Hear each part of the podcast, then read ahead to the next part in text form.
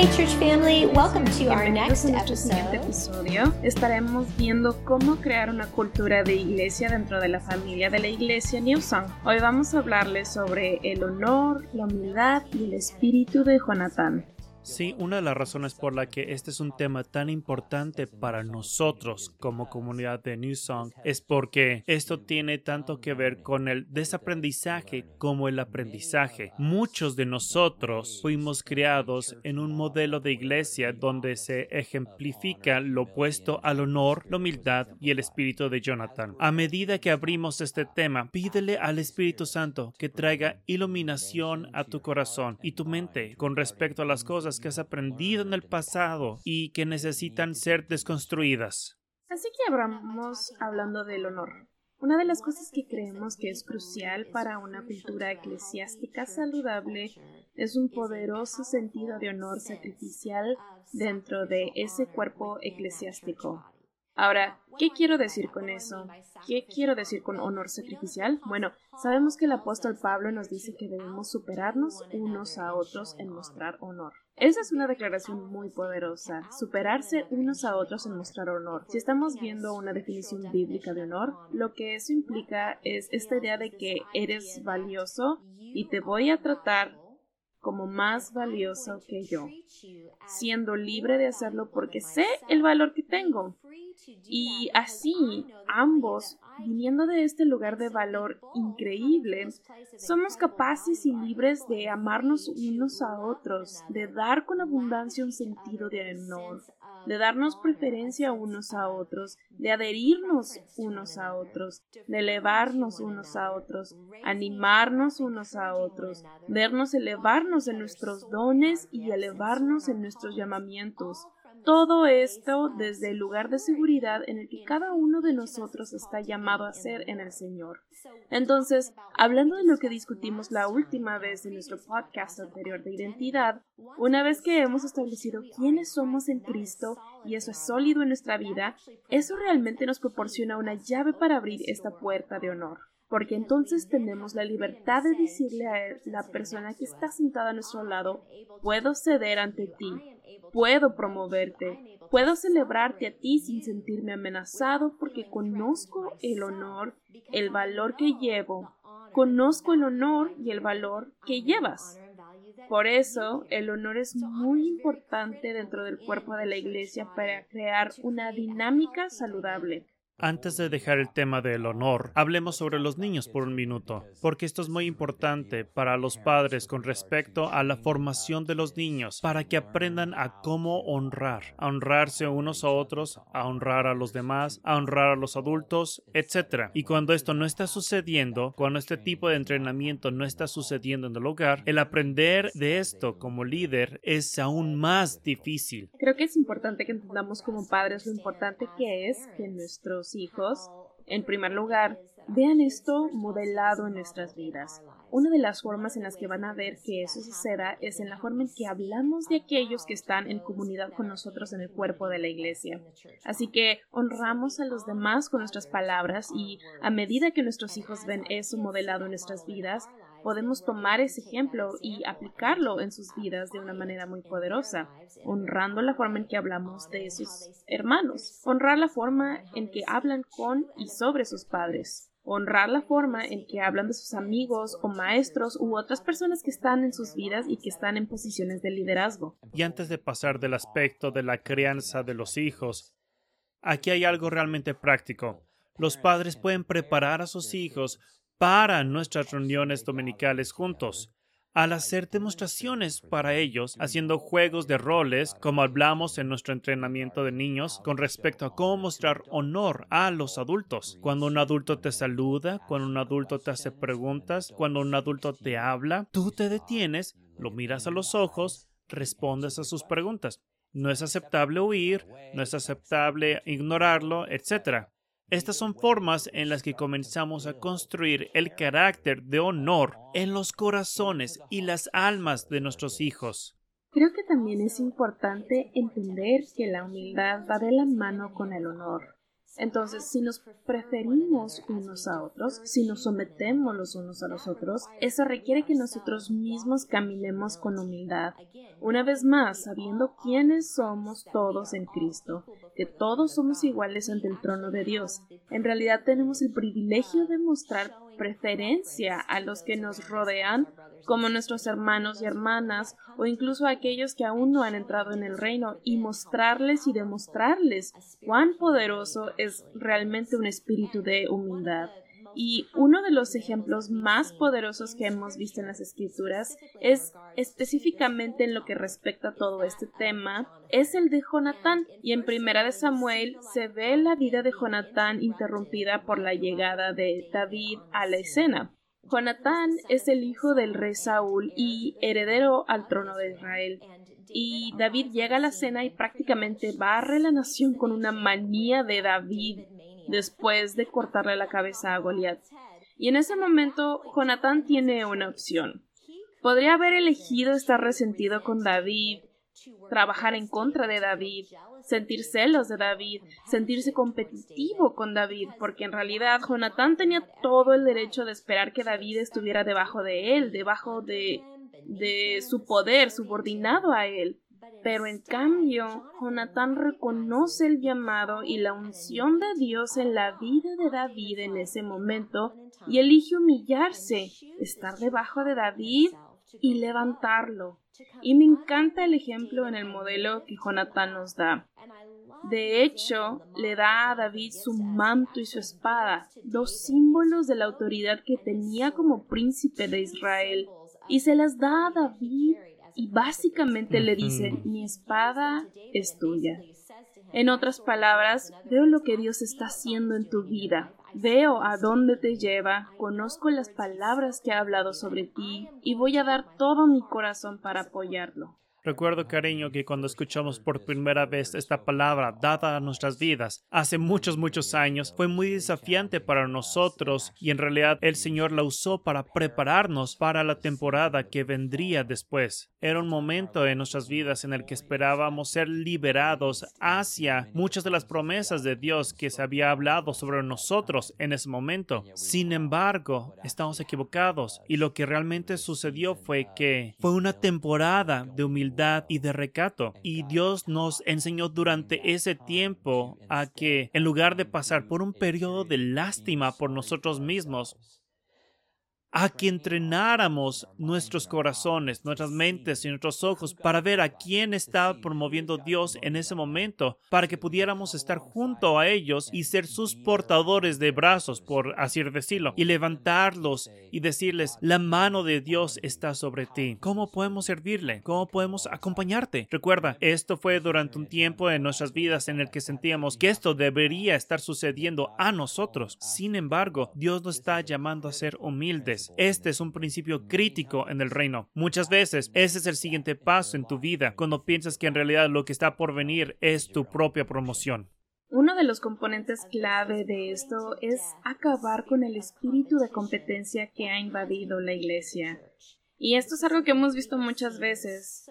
Es que los líderes se sienten competitivos con aquellos que Dios está promoviendo, que Dios está levantando, porque están amenazados por ese don o ese llamado de esa persona. Por ejemplo, digamos que alguien es un maestro en el cuerpo y sin embargo el Señor está levantando a alguien más para que suba de abajo como un maestro muy poderoso. Y hemos visto muy a menudo que la respuesta instintiva, por lo general, de ese maestro establecido será sentirse competitivo con esa persona, sentirse amenazado por esa persona, en lugar de mirar los dones en la vida de esa persona, ver que Dios ha puesto favor en ellos y venir a su lado y decir, aquí está mi espada y mi manto.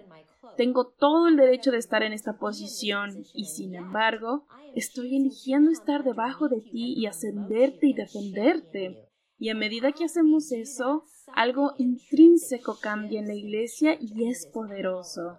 Este es uno de los desaprendizajes de los que hablaba al principio del episodio de hoy. Esto tiene que ver no solo con aquellos con los que nos sentimos competitivos, y aquellos por los que nos sentimos amenazados, sino también con aquellos a los que reconoceríamos sus talentos y querríamos elevarlos y promoverlos, pero solo para nuestro propio beneficio. En otras palabras, para expandir nuestro reino, porque podemos decir, wow, tienes un don increíble de hablar o un don de música o lo que sea y por ello perteneces a mi equipo, porque mi equipo va a llegar lejos y por eso te necesito en mi equipo. Iglesia, tenemos que dejar eso en nosotros. Esa no es una mentalidad del reino, es una mentalidad mundana. Y al desaprender eso, a lo que estamos llamados es al deseo de un corazón de ver a otros promovidos y enviados a construir el reino de Dios, no el reino de cualquier otra persona. Y lo que queremos hacer es poner esto en el ADN del paquete discipulado. Mientras reconocemos a los líderes y los elevamos desde el principio, les estamos enseñando y entrenando que esto nunca se trata de ellos, no se trata de su reino, no se trata de lo que van a construir para sí mismos. Siempre se va a tratar de expandir el reino. Y entonces estamos buscando aquellos a quienes Dios está identificando y levantando y derramando en ellos y entrenándolos y enviándolos. Todo esto es parte de reconocer, levantar y enviar. Nuestro objetivo como líderes debe ser sentirnos cómodos en una sala de personas poderosas. No debemos entrar en una sala llena de gente poderosa y sentirnos amenazados o competitivos. Y es muy fácil para mí decir esto porque esto es algo con lo que yo misma he luchado. Tiendo a luchar con esa sensación de sentirme menos, de sentir, vaya, no pertenezco aquí.